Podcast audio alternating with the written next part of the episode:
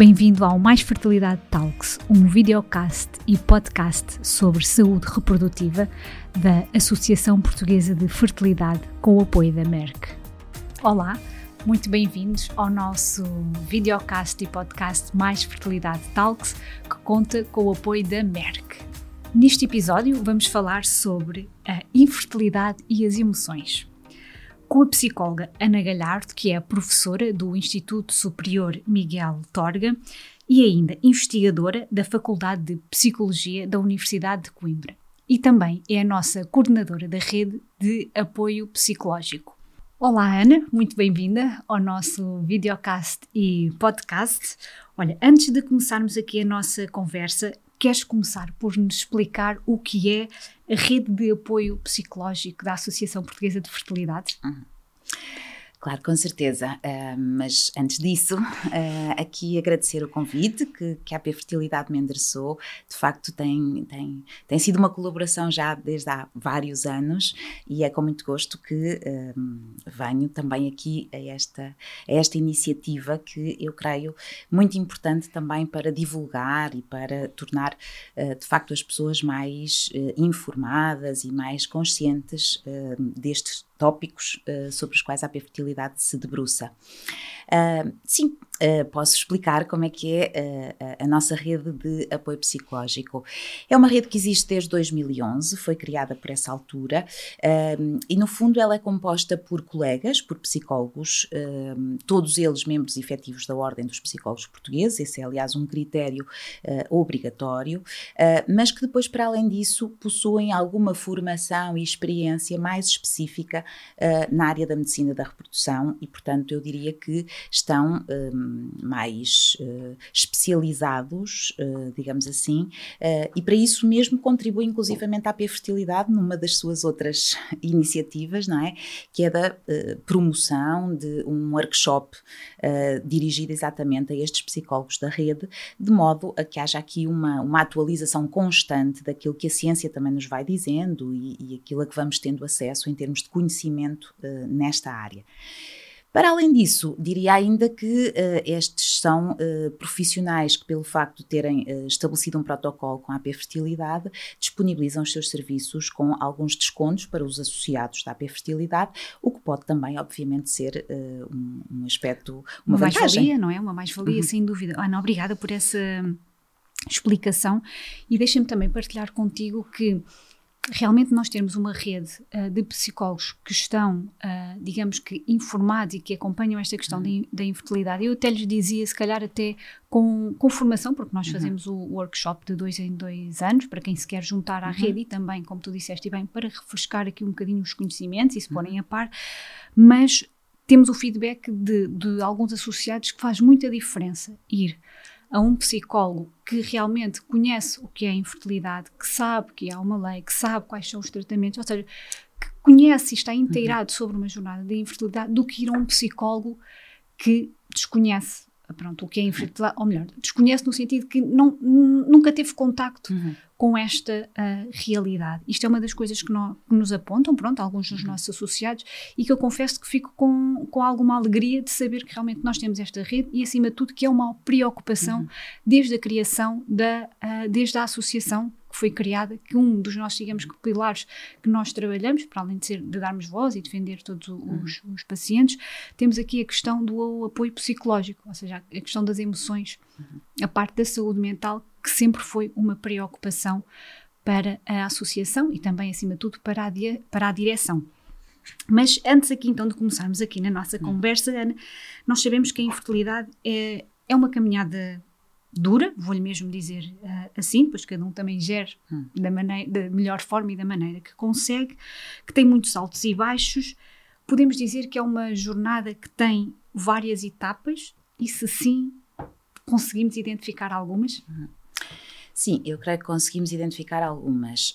Um, eh, desde logo, uma, uma metáfora frequentemente utilizada pelas pessoas que, que, que chegam à consulta é a de que experienciam uma montanha russa emocional. E, portanto, logo à partida, isto faz antever que uh, existem diversas emoções que são experienciadas e que muitas vezes existem oscilações uh, nessas, nessas mesmas emoções. E eu diria que, se calhar, essas oscilações estão hum, muito associadas a essas várias etapas.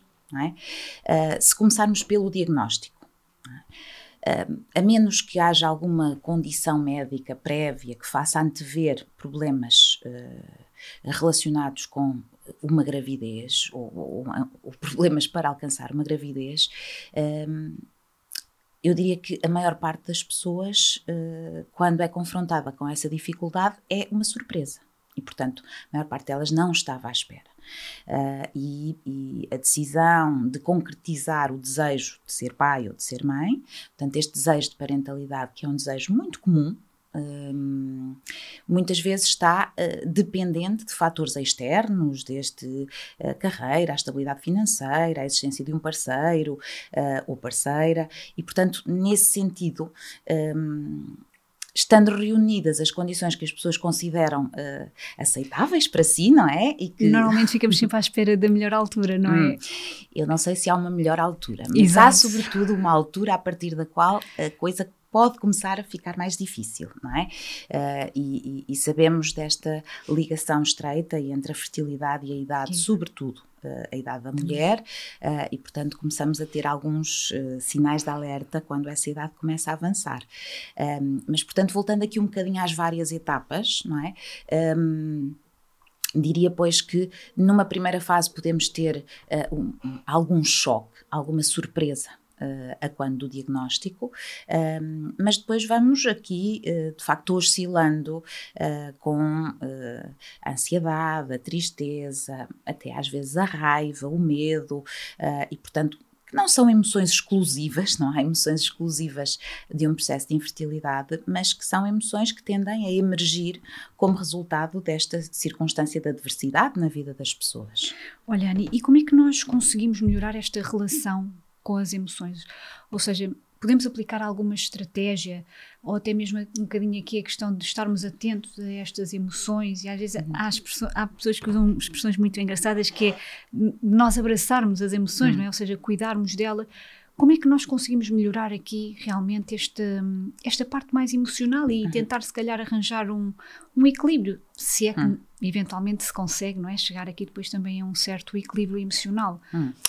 Sim, existem algumas formas um, a que nós chamamos mecanismos de regulação emocional que podem ajudar a regular as emoções. Eu aproveito aqui, se calhar, para fazer aqui uma, uma distinção que me parece muito relevante. É muito frequente nós ouvirmos as pessoas dizerem que querem controlar as suas emoções. As emoções não são para controlar. Uh, as emoções, logo à partida, não são um problema, portanto, não há nada para resolver nas emoções. Uh, as emoções são para sentir, são para experienciar. E claro que algumas podem ser desagradáveis, podem ser dolorosas, uh, mas elas também fazem parte, no fundo, daquilo que é uh, o nosso portfólio, se é que lhe podemos chamar assim, das emoções, um, com que vimos equipados não é? Uh, e, e, e, depois o facto de manifestarmos mais umas do que outras, ou de uh, haver diferentes intensidades na mesma emoção, tem muito a ver também com a forma como crescemos, uh, as aprendizagens que fizemos, as experiências de vida pelas quais passamos, os modelos que tivemos nessa regulação emocional. Um, e, portanto, é possível, não é controlar as emoções, mas é regular as emoções. E, eu, e eu vou ter que dizer isto, Joana. Uh, vou ter que dizer que temos que as regular no corpo, porque é onde elas acontecem. E o que é isso, Ana? Regular uma emoção no corpo? Regular uma emoção no corpo é um, identificar onde é que ela se manifesta no nosso corpo. Às vezes as pessoas referem, por exemplo, um nó na garganta, um aperto no peito, e obviamente aqui estou a falar daquelas que são dolorosas, daquelas que são difíceis. Um, a maior parte das vezes não ficamos muito preocupados quando estamos a experienciar alegria ou contentamento. É? Uh, e portanto, essas se calhar não precisamos tanto de as regular. É? Mas as difíceis, um, talvez seja importante identificá-las, reconhecê-las, perceber onde é que elas se manifestam no corpo e em que medida é que eu não posso suavizar essa manifestação no corpo. E isso uh, pode acontecer, por exemplo, através da ativação do sistema nervoso parasimpático. é? que é algo que uh, podemos fazer, por exemplo, com algo tão simples e que está sempre connosco, nunca nos abandona, que é a nossa respiração. É? Okay. Uh, podemos treinar esta respiração mais natural, aquela com que nascemos e que depois parece que desaprendemos, é? E passamos a, a respirar mais aqui com a caixa torácica. Talvez possamos respirar de uma forma mais lenta, uh, igualando os tempos de inspiração e de expiração, levando o ar ao abdômen. E de facto, isto é uma forma de diminuir, por exemplo, emoções como a ansiedade, que se traduz habitualmente em ativação por exemplo, do ritmo respiratório, cardíaco, uh, consultação, tremores. Ou às vezes até naqueles dias que a nossa cabeça parece que não para de pensar, não é? E todos aqueles pensamentos que nos vêm à mente não são muito positivos, não é? Uhum. Ou preocupações ou expectativas que nós pensávamos, mas que depois não, não vão ser tal e qual como nós pensávamos. E é, e é muito engraçado, tu, tu estás a dizer isso, quando tu falaste na respiração e eu estava aqui a pensar, por exemplo, nós devemos verbalizar ou hum. até verbalizar de uma forma oral ou verbalizar de uma forma, digamos que escrita, escrever, escrever hum. ou seja, isto são ferramentas que nós também uhum. poderemos usar? Certo, são, são. Um, há é que descobrir uh, cada pessoa aquilo que lhe é mais útil, aquilo que funciona melhor para si. Ou seja, não temos aqui uma solução mágica que seja uh, válida para todas as claro. pessoas. Um, claro que estes mecanismos mais fisiológicos eu diria que são aplicáveis à, à larguíssima maioria das pessoas e, e acrescentando uh, ao exemplo da, da, respiração, podemos ver a, da tensão muscular, é? Quando, quando nos sentimos ansiosos, isto é uma resposta automática do nosso organismo, uma resposta que nos prepara para a luta ou para a fuga e, e isso implica, em termos de correlato fisiológico, tensão muscular.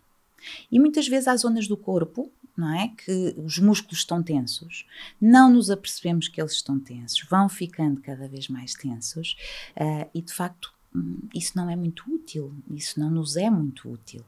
Uh, o que significa que então regular as emoções no corpo pode passar também por uma maior consciência é? de como é que estão as diferentes partes do nosso corpo. Em que medida é que não há tensão desnecessária que esteja ali presente e que somos capazes de suavizar, de serenar.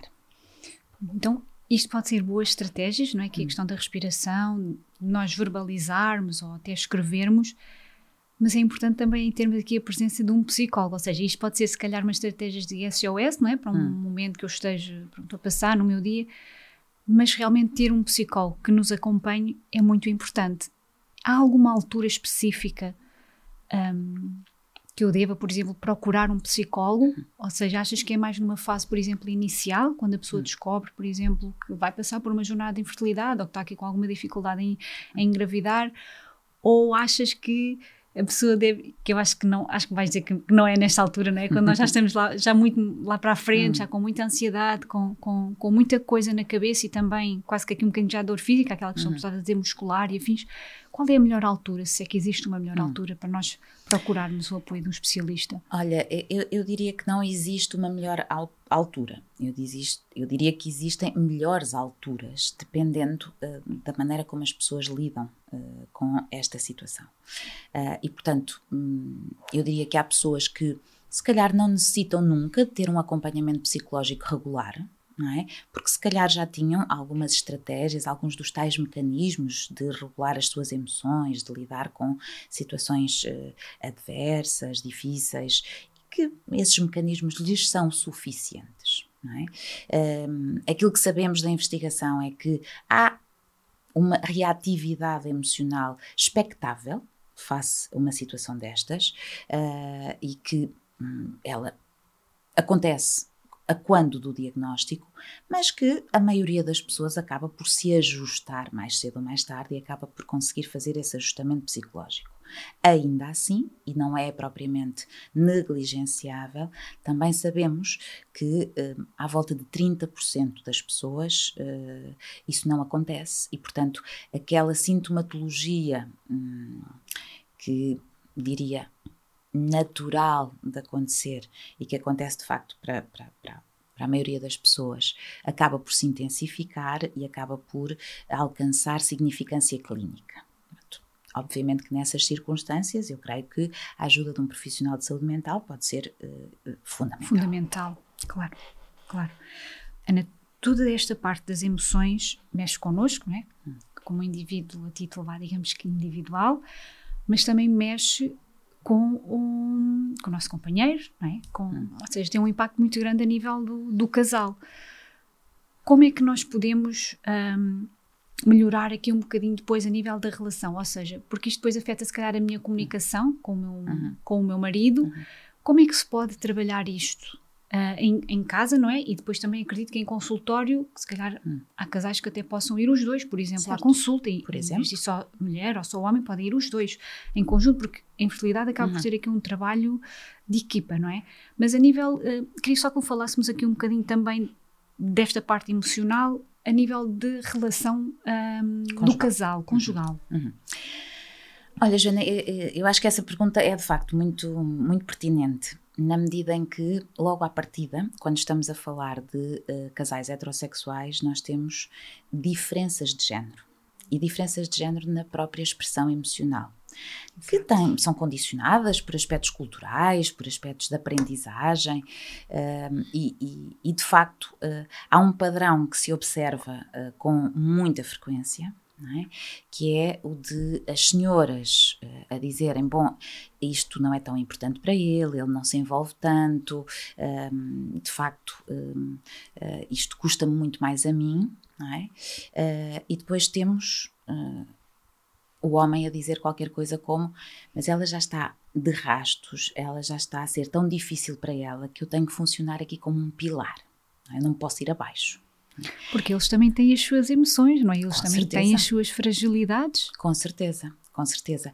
E portanto eu diria que um aspecto muito importante pode ser este de uh, uh, assegurar o mais possível uma comunicação muito clara. Muito clara relativamente o que é que eu estou a sentir e, e, e portanto, partilhar isso com o companheiro ou com a companheira.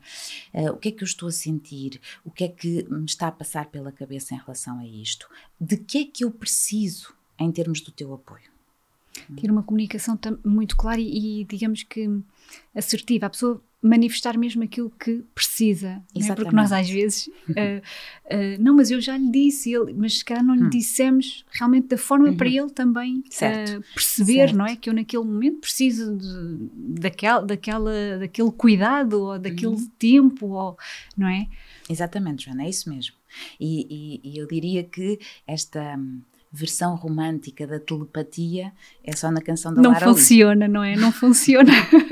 é verdade, nós às vezes também pensamos que realmente, hum. pronto, que, que, eles nos leem a, a mente e isso não acontece. Acho que também acaba por ser aqui um bocadinho de responsabilidade nossa, não é? Mulheres, hum. manifestarmos realmente aquilo que, como estavas a dizer, uh, e, e bem, manifestarmos aquilo que nós estamos a sentir, de uma forma também aberta, sem claro. julgamento. Claro, e, e, e, eu diria inclusivamente que uh, promover esta comunicação clara uh, pode ser um, um, um, aspecto altamente protetor relativamente ao potencial desgaste uh, que uma relação amorosa pode ter em virtude de todas estas exigências uh, de um tratamento médico uh, relacionado com a infertilidade e que para muitas pessoas não se restringe a um tratamento médico, implica vários São ciclos vários. de tratamento e, portanto, com, com, com, o que isso envolve e o quanto pode ser importante, de facto, que, que, é curioso porque o que, o que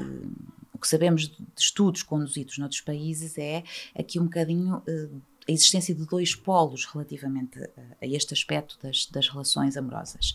Um, por um lado, os casais que se tornam mais coesos, é? que se tornam mais ligados, uh, que fortalecem a sua relação, como se estivessem de facto unidos, como se fosse um trabalho de equipa é? uh, neste processo. Uh, e por outro lado, aqueles que, face a todo este, a, a, todas essas vicissitudes, exigências, acabam de facto por ver a sua a relação muito desgastada e eventualmente até a terminar numa separação. Pois é mesmo podemos dizer que depende da forma como realmente cada um ou cada casal depois acaba, não é, por uh, lidar e abraçar a sua jornada de, de infertilidade. Sim, sem tem, dúvida. tem muito, tem muito impacto.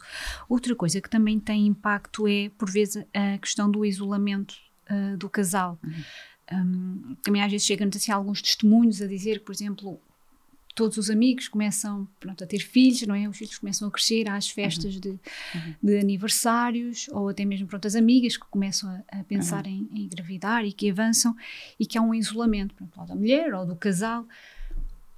E está tudo certo, não está, né? se houver este isolamento. Está mais ou menos, Joana, está mais ou menos tudo certo. Ou seja, hum, eh, eu, eu diria que esse isolamento é natural. Ou seja, nós humanos não gostamos muito de estar em contato com situações indutoras de sofrimento. Nós não queremos ter sofrimento. E de é? sofrimento, e acho que também é da questão de uns estão a avançar e eu não. Hum, e eu hum. estou a ficar quase certo. como uma corrida, sabes? Certo, tipo, as certo. pessoas avançam e, e, eu começo a ficar para trás. Claro, e é, e é no fundo um confronto com um, algo que eu não estou a ser capaz de alcançar. E, e, não é algo, qualquer algo, é algo que é muito valorizado, que é muito importante, não é? Que para muitas pessoas é muito nuclear, não é? É um desejo de facto muito uh, central nas suas vidas, uh, muito ligado até à sua identidade. É? Uh, temos muitas pessoas que referem que, desde crianças, que se imaginam nesse papel de mãe ou de pai e, que para elas de facto é muito, um, muito importante, uh, e portanto o contacto com pares, com amigos, com familiares de faixas etárias semelhantes e que, uh, lá está, vão conseguindo realizar esse desejo comum, não é? e portanto aqui é um bocadinho a ideia Claro que este, as pessoas ficam igualmente felizes e contentes dos seus familiares ou dos seus amigos estarem a ter uh, os bebés, estarem a ter as suas crianças, mas ainda assim é como se fosse um lembrete não é? Uh, de que eu não estou a conseguir que a pessoa é? ainda não está naquele, naquele patamar. Exatamente. É? E isto remete para um aspecto muito importante, que não, obviamente, não se circunscreve a essas uh, situações de contacto com ambientes mais uh, propícios à existência de, de, de, bebés, de crianças, de conversas sobre fraldas, pediatras e biberons, não é? Um, e, portanto, uh, eu diria, é, é importante aqui termos atenção às histórias que a mente nos conta. É? A nossa mente é um, um, uma contadora de histórias por natureza, é? o que ela faz é produzir pensamentos um, e muitas vezes estes pensamentos uh, interferem na maneira como nos sentimos ou influenciam a maneira como nos sentimos, mas influenciam também o que fazemos. É? E portanto, voltando aqui à tua ideia de estar ou não tudo bem com o isolamento. eu diria que é importante que as pessoas identifiquem situações que Hum, isto para mim iria ser de facto muito, muito doloroso e acho que é mais útil neste momento proteger-me, mas que também estejam atentas para que isto não se torne um padrão demasiado rígido. Sabes, eu dizia que estava tudo bem no sentido da, da própria pessoa, ao casal, ter a noção de que uh, está a pôr um, um limite, ou seja, um limite que é positivo para o casal, porque não se vai estar a colocar numa situação que depois possa trazer algum desconforto. Por isso é que eu há pouco dizia que estava tudo bem. Mas, assim, concordo contigo quando tu dizes que realmente se o isolamento for uh, muito prolongado, não é? E a certo. pessoa também não conseguir aparecer uma ou outra vez, então se calhar aí há que ter atenção uhum. e, e, se possível, mudar um uhum. bocadinho o registro no sentido que, então se calhar há alguma coisa que não está bem e podemos estar ainda a ficar mais, digamos que mais tristes ou mais depressivos e, e não, nos não nos apercebermos uh, disso. É Mas era, uh, o que eu queria pronto, dizer era mesmo no sentido uhum. de, às vezes, o casal também ter noção pronto, da exposição que vai ter e se se puder proteger claro naquele sim. momento, porque pode não estar também com energia claro para aquela sim, situação. É isso mesmo. Uh, é era um bocadinho só nesse eu sentido. Eu diria que o que pode fazer aqui toda a diferença é uh, o quão conscientes estão das suas escolhas. E, portanto, uma coisa é estar consciente que hoje, em particular, eu escolho não me expor, eu escolho não estar em contacto com este tipo de ambientes. Um, e outras vezes perceber: olha, cá está a minha mente a dizer-me para eu não me expor, mas também vamos ver, se calhar não Exato. tenho que fazer o que ela diz, ou não tenho que fazer tudo o que ela diz, uh, se calhar isto uh, pode até trazer alguns benefícios, não é? De estar em contacto, e em que medida é que não há aqui coisas que possam ser mais importantes para mim, por exemplo, eu vou estar com outros elementos da família, eu posso também acompanhar o crescimento Sim. deste sobrinho ou deste primo, um, e portanto... Um, volto aqui a, a, sublinhar esta ideia de uh, serem escolhas mais conscientes. É? E, portanto, nos momentos podem ser umas, noutros momentos podem ser outras. Uh, o perigo está em rigidificar. Ok. Eu acho que um, foi mesmo muito interessante aquilo que estavas a dizer, porque a questão da, da consciência, não é? Nós temos consciência uhum. do, digamos, do momento presente, aquilo que nós estamos a, a sentir e de que forma ou não aquele pensamento nos pode uh, bloquear. Acho que é muito, muito importante nós termos esta capacidade, que às vezes não é fácil, atenção. E quando tu estavas a dizer um, aquela questão de que às vezes também é importante ir, e eu, eu confesso que já tive situações que pensei, uh, não, eu não, eu não quero ir por esta razão, porque não tenho energia, ou porque não consigo, e já houve outros, e, e que acabei por não ir, e já tive uhum. momentos uhum. que não apetecia ir e eu fui, e depois até me soube bem sabes? A pessoa está uhum. em casa, não é? Começa a tentar visualizar a festinha, as conversas, tudo, mas depois a pessoa vai, e olha, e até, até é reconfortante, porque ao falamos, lá está, ou com um familiar, ou com um amigo uhum. que já não vimos há muito tempo, e aquele momento que poderia ser algo muito doloroso, até uhum. foi algo muito, muito agradável. Mas também confesso que já tive outros que senti mesmo que não estava com a energia e, e não fui. Pronto, ou seja, de certa forma, também me protegi a mim, também me protegi a mim, falei com o meu marido e pensamos, não, pronto, tá, e está tudo certo, lá está, por isso é que há pouco estava uhum. a dizer aquela questão do está tudo uhum. certo. Mas a verdade é que estes momentos, um, numa jornada de infertilidade, acontecem muitas vezes, não é? Porque nós uhum. temos amigos claro. e a vida acontece, e ainda bem. Um, mas depois há também toda aqui uma parte de, de gestão, e eu agora até pegava aqui um bocadinho na questão da gestão das expectativas, não é? Que nós, uh, nós atribuímos expectativas a, a, tudo, no nosso dia a dia, assim que acordamos, não é? Como é que vai ser o nosso, o nosso dia? Vai ser bom, vai ser menos bom, vai ser exigente, não vai ser? Pronto. Numa jornada de infertilidade, como é óbvio, nós também depositamos expectativas. Hum. Como é que nós conseguimos ir gerindo estas expectativas? É com hum. consciência? É com consciência, Joana, também é com consciência. Um, ou seja, Há bocadinho eu referia-me à mente dos humanos como uma contadora de histórias. E é uma contadora eu gostei muito de histórias. Dessa, dessa expressão. é uma contadora de histórias que vai uh, muito facilmente para histórias do passado, mas que também vai muito facilmente para fantasias acerca do futuro. É? Antecipações acerca do futuro, cenários hipotéticos acerca do futuro. E, e e de cada vez que ela vai para o passado ou vai para o futuro, ela deixa de estar no presente. E trazer a mente para o presente, eu penso que pode ser uma forma muito importante de, com maior clareza, perceber o que é que se está a passar neste momento.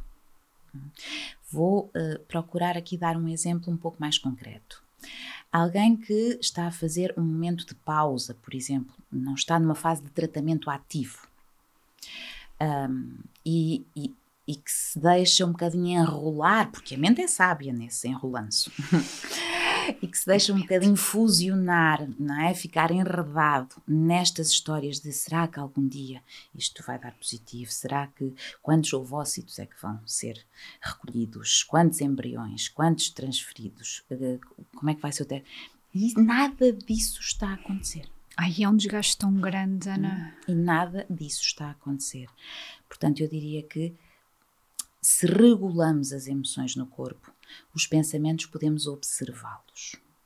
Podemos criar alguma distância e questionar-nos: ok, o que é, isto que a minha mente me está a dizer? É? Que história é esta que ela me está a contar? Neste momento, esta história faz sentido? Esta história ajuda-me? Se ajudar, ótimo. É? Um, se a história está a dizer um, tens que ir fazer a injeção Uh, não, é melhor não te esquecer de fazer a injeção, está quase na hora. Ótimo. Ou seja, eu vou fazer o que a história diz porque esta coisa é-me útil. Agora, há de facto muitas histórias que hum, não são nada úteis. E está tudo bem no sentido em que não podemos exercer controle sobre elas. É? E, portanto, eh, uma, uma, uma, parte significativa dos nossos pensamentos vem sem que nós queiramos, são automáticos, rápidos. Sim, muitas é... vezes nem controlamos, não é? Não, não conseguimos. Não conseguimos Ai, não conseguimos mesmo, Joana. Não conseguimos mesmo. E um perigo também reside aí. É na tentativa de exercer controlo. É? E muitas vezes as pessoas, ah, eu não quero pensar nisto, eu não quero pensar nisto. E provavelmente já toda a gente teve essa experiência. Quando eu tento não pensar numa coisa, essa coisa. É quando a mente não sai daquele pensamento. Vem visitar-nos, não é? Por momentos fugazes até posso conseguir, não é? Quando me foco num, numa tarefa qualquer e, portanto, parece que aquilo um, ficou assim um bocadinho mais, mais longínquo, mas à primeira oportunidade vai voltar. Ana, Olha, muito obrigada porque realmente esta conversa está a ser mesmo muito, muito boa. Estamos aqui a conseguir falar em, em aspectos mesmo muito importantes. Uma das coisas que também se tem falado uh, muito é a questão, e que tu há pouco falaste da respiração, e eu acredito hum. que esta, esta, digamos que esta estratégia da respiração entra muito na questão do mindfulness, hum. que é um tema que se tem falado muito e que também uh, prova que tem aqui de gran, grandes mais-valias se nós o, o aplicarmos mindfulness, que é a questão da atenção plena, ah. que nós também já falamos aqui. Um, consideras que pode ser uma ferramenta também para esta jornada de infertilidade? Fala-me um bocadinho aqui do potencial do mindfulness numa jornada de, de infertilidade. Bom, Joana, eu diria que sou um bocadinho suspeita, não é? Ou seja, o desenvolvimento de um programa baseado no mindfulness especificamente dirigido para pessoas com infertilidade foi precisamente o meu projeto de doutoramento e, e, e que em conjunto com os meus orientadores de facto eh, desenhamos Uh, logicamente com base noutros programas já existentes e, portanto, um, fomos buscar componentes uh, de vários outros programas, mas designámo-lo assim programa baseado no mindfulness para a infertilidade, precisamente porque a, a, a componente com maior expressão é a prática de mindfulness. E um, quando me perguntas se é útil, o, o que o estudo indicou foi que era útil e que era útil na diminuição de sintomas de depressão, de ansiedade, de vergonha, uh, de uh, sentido de estar encurralado, é? Hum, mas também no potenciar destas competências de observar os pensamentos pelo que eles são. Isto são pensamentos, de vir para o corpo e regular as emoções no corpo de escolher comportamentos que estejam alinhados com o que é verdadeiramente importante para mim, com os meus valores, com as minhas direções de vida valorizadas. Uh, e, para além da promoção deste tipo de competências, uh, aquilo que observamos também foi que as pessoas uh, ficavam mais capazes de se perceberem como um, autoeficazes na maneira como lidavam com a sua situação de infertilidade. Um, e, e, posteriormente, sete anos depois, uh, fizemos uh, de facto um estudo follow-up uh, das mulheres que realizaram este programa e aquilo que obtivemos foi uma manutenção destes ganhos terapêuticos, independentemente daquilo que foi o seu desfecho reprodutivo, ou seja, independentemente das pessoas que engravidaram por realizarem tratamentos, que engravidaram espontaneamente, que adotaram ou que escolheram permanecer sem filhos e, portanto, independentemente daquilo que foi uh, o, o final da história é? relativamente a esta área da reprodução. Um, ehm, não houve diferenças entre esses grupos, uh, mas houve esta manutenção Portanto, eh, aquilo que foi alcançado com a realização do programa, sete anos depois ainda se mantinha válido. E muitas destas mulheres continuavam exatamente esta prática de mindfulness. E este é outro aspecto que uh, tem que ser aqui sublinhado. O que nós praticamos é o que se desenvolve. É? é? muito fácil percebermos que, se formos ao ginásio treinar braços, o que se vão desenvolver são os músculos dos braços. É? Quando falamos de mindfulness, podemos associar a um treino da mente. é? a, a uma, um, ao treino desta competência de observar os produtos da mente, observar os pensamentos, sem nos uh, identificarmos com eles, sem uh, ficarmos a achar que eles são a realidade ou a verdade, porque muitas vezes não são. Um, e, portanto, um, eu diria que o mindfulness pode, de facto, ser uh, uma, uma vertente que, ao ser treinada, pode ajudar ao nível de indicadores de saúde mental eh, em pessoas com infertilidade, como noutras condições clínicas, eh, muitas delas estudadas, inclusivamente como em amostras comunitárias. Eh, este programa só foi desenhado mais especificamente porque depois tem alguns exercícios, alguns aspectos que estão mais dirigidos àquilo que é a experiência e que tu falavas há bocadinho, não é? que as pessoas vos dizem que quando vão a um psicólogo que está mais familiarizado com esta área da medicina da reprodução, é diferente, não é? Se calhar sentem-se mais compreendidos. Mais, é, mais eh, acolhidos. Sim, tem, tem, um grande, tem um grande impacto. Falando deste programa, se calhar também podemos só desvendar aqui um uhum. bocadinho, não é? Uma das iniciativas que temos ainda para este ano, que é a questão de que vamos realizar mais um programa de mindfulness e, e pronto, neste caso é este aqui específico para a questão da infertilidade. Pronto, quem nos estiver a ver ou ouvir, fique, fique atento. Um, Deixa-me só ver se eu consegui perceber esta questão do, do mindfulness e, e quando tu há pouco dizias da questão da, da prática, uhum. é importante então manter aqui uma, uma certa uh, prática, digamos que diária, semanal, uhum. mensal, ou seja, eu uhum. gosto muito da palavra disciplina, uh, ou seja, convém termos aqui uma certa disciplina depois na aplicação destes exercícios. Certo, convém ter uma certa disciplina. Embora eh, possamos falar de, eh, assim, grosso modo, dois tipos de práticas diferentes, uma que designamos de informal e é aquela que podemos fazer onde quer que já estejamos, a fazer o que quer que estejamos a fazer, e portanto pode ser um bocadinho só esta, eh, lembrar-nos de vir Uh, para a nossa experiência, vir para o corpo e perceber, ok, como é que está a ser a minha experiência neste momento, que sensações corporais estão aqui, pensamentos é que estão aqui a passar, um, que emoções é que podem estar presentes. Uh, e, portanto, isso é algo que podemos fazer nas mais diversas situações do nosso dia a dia. E depois falamos de uma prática formal, de uma prática de meditação. Uh, que, obviamente, quando as pessoas uh, estão a iniciar, se calhar é importante que uh, façam algum programa uh, de formação ou que utilizem guiões uh, fidedignos e, portanto, aqui também alertar um bocadinho para esta popularidade que o mindfulness ganhou e que às vezes temos nas redes sociais, no YouTube, coisas que às vezes, pronto, várias pessoas não são não se é calhar que... as mais recomendáveis, Exato. não é? Portanto, aqui talvez procurar fontes mais fidedignas. Um, por exemplo, a Associação Portuguesa para o Mindfulness. Uh, e, e, portanto, essa, essa prática de meditação não tem que ser meditar o dia todo, não tem que ser meditar 3 horas, pode ser meditar 5 minutos, 10 minutos, 20 minutos, meia hora. O importante e, é haver esta prática, ou haver consistência, esta é? regularidade.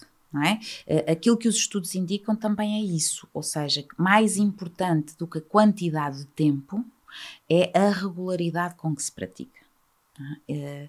E de facto isso tem-se vindo a revelar como um fator uh, aqui uh, muito, muito importante. Portanto, eu diria que se calhar as pessoas não questionam escovar os dentes diariamente, mas se calhar as pessoas não estão tão atentas àquilo que podem fazer para cuidar da sua saúde mental também diariamente. É verdade, nós temos eh, pronto, rotinas, não é? Como, por exemplo, lavar os dentes, mas às vezes depois de pôr, por exemplo, 5 minutos hum. de meditação na nossa rotina, às vezes parece que não conseguimos. Uhum. Mas conseguimos, pronto, lá está, se houver aqui uma certa disciplina e se realmente a pessoa também uhum. uh, uh, Joana, quiser... E, e, e parece-me que um, um, um, elemento que pode uh, ajudar é a intencionalidade. Com que intenção é que eu estou a fazer isto? E não tem que ser apenas e só para a prática de mindfulness. Cá está a intenção de escovarmos os dentes diariamente, é porque queremos cuidar da nossa saúde oral, porque queremos um, ter uma boca sã, não é? é? Então talvez eu também possa, não é, aqui treinar a mente uh, como uma forma de cuidar da minha mente, de cuidar da minha saúde mental E, obviamente, que este cuidado não tem que se restringir uh, à prática de meditação. Uh, obviamente, se calhar é muito importante estar com outras pessoas, é muito importante estar com amigos, nós corregulamos, não é? Tu perguntavas, ok, como é, como é que lidamos com a ansiedade? Nós corregulamos na interação com o outro, é? e, portanto, escolher estar com pessoas um, com quem um, gosto de estar, uh, cuja companhia me é agradável, com quem uh, me sinto confortável, com quem me divirto, com quem uh, sinto alegria, entusiasmo. Isso também é uma forma de cuidar da nossa saúde mental. É? Por exemplo, o Sem exercício dúvida. físico é uma coadjuvante importantíssima, recomendada pela Organização Mundial de Saúde, no caso da sintomatologia depressiva. É? E nós sabemos que quando praticamos exercício, é? depois sentimos melhor, o bem-estar emerge. Então há aqui uma multiplicidade hum, de, de, caminhos possíveis para de facto estarmos um bocadinho mais atentos àquilo que é o nosso bem-estar. olho muito obrigada pela nossa conversa. Nós, pronto, não, não estamos aqui a disponibilizar nenhuma, nenhuma fórmula, não é? Nem assim nenhuma uh, estratégia infalível, mas eu penso que nós tocamos em pontos muito importantes, pronto, para quem passa uma jornada de, de infertilidade e espero que algumas pessoas fiquem atentas. Queres deixar algum, algum conselho uh, para quem nos ouve, alguma dica, uh, ou trazer até algum exemplo de alguma situação que tu tenhas em, em consultório que possa hum. ser também algo positivo para, para quem nos hum. ouve? Bom, um, não exatamente uma situação de consultório, mas um, deixar aqui um bocadinho esta ideia de que, por muito importante que ter um filho possa ser na vida das pessoas, a sua vida não é só isso. E hum, lá está, em fases ativas do tratamento, em que de facto implica aqui, se calhar, alterar algumas, algumas rotinas, algumas coisas, hum, isso pode assumir é? essa, essa, esse posicionamento mais central, mas eu diria que é muito importante as pessoas perceberem que, de facto, também há outras áreas das suas vidas. Também há outras áreas que podem ser cultivadas, que podem ser cuidadas, é? desenvolvidas, é? cuidadas, uh, e que isso uh, os pode aproximar é? de uma vida mais plena, de uma vida uh, com significado, os pode aproximar um, de ter uma vida como gostariam de ter. E ter um filho pode ser muito importante. Isso seria certamente uma grande alegria, é? uh, mas independentemente, isso é uma fatia. É? O bolo tem mais fatias. É? E é, é, eu diria que é mais perigoso quando as pessoas uh, ficam excessivamente focadas nessa única fatia uh, e as outras coisas começam a ficar secundarizadas. Isto é claramente um sinal de alerta. Isto é claramente um sinal, como tu perguntavas há bocadinho, quando procurar ajuda, aqui, indiscutivelmente. Ana, muito obrigada. Um, acho que é uma excelente mensagem para nós encerrarmos o nosso, o nosso videocast e podcast. Uh, de facto, nós às vezes canalizamos toda a nossa força, toda a nossa energia para a questão que tu estavas a dizer, não é? Para o nosso uhum. sonho, para um filho, às vezes esquecemos um bocadinho de que um, a nossa vida tem mais coisas, tem mais momentos, portanto acho que é mesmo uma mensagem muito, muito boa. Mais uma vez, muito obrigada. Uhum. Obrigada, acima de tudo, também pelo teu trabalho na, pela, na área da, da infertilidade, neste caso no âmbito da, da, da psicologia e aqui das emoções. Um, espero continuarmos a fazer mais, mais projetos em parceria, uhum. porque realmente sinto que fazemos a diferença. Bom, Jana, eu é que gostaria muito de agradecer e deixar aqui de facto uma palavra de grande reconhecimento à fertilidade, hum, porque hum, desde há muitos anos é, que, que, que esta colaboração tem acontecido, desde 2009, mais especificamente, eh, e hum, senti sempre que o vosso trabalho eh, faz muita diferença na vida das pessoas afetadas por esta condição médica. Eh, e, e, e, portanto, uh, terem em vós uma voz é? Uh, é sem dúvida uh, muito importante. As emoções são um tema muito importante e que nós devemos estar atentos e cuidar delas. Espero que tenham gostado. Partilhem um, com os amigos, com quem acharem que precisam de ouvir este hum, podcast e videocast, o Mais Fertilidade Talks, em específico este, este tema. Espero que continuem desse lado. Uh, podem nos acompanhar no YouTube, nas plataformas de, de áudio uh, disponíveis. Nós estamos cá no próximo mês com mais um, um convidado que ainda não vou revelar. Mas deixo-vos também aqui o desafio de visitarem o nosso site apfertilidade.org e também de ficarem a conhecer a nossa rede de uh, psicólogos. E mais uma vez, não se esqueçam, as emoções fazem parte da nossa vida, somos nós os responsáveis por cuidarmos delas. Portanto, estejam atentos e, acima de tudo, não tenham vergonha de pedir uh, ajuda. Não é um sinal de fraqueza, mas sim de muita força, de nós queremos estar bem connosco próprios. Se vos fizer sentido, podem sempre também nos enviar um, um e-mail que nós ajudaremos naquilo que conseguimos. Até à próxima!